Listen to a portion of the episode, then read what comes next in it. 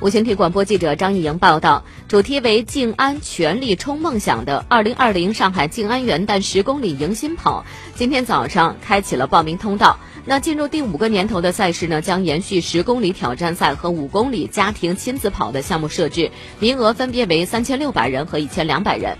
二零二零年一月一号早上七点，这四千八百名跑者呢，将从静安公园出发，穿越南京西路、苏州河，分别抵达上海火车站、白玉兰广场和大宁郁金香公园。起落不定的横风路桥、横风路立交桥和万荣路隧道这两桥一隧路线，将充分考验跑者的体能分配和临场应变。二零二零年是奥运年，比赛当天呢还将会有神秘的奥运冠军出席，所有参赛者呢都将获得静安区体育场馆健身优惠券等完赛礼品。此外呢，赛事延续红蓝阵营对抗赛制，获胜阵营当中呢还将抽出一名幸运完赛者，获得双人东京夏季梦想观赛之旅。再来关心。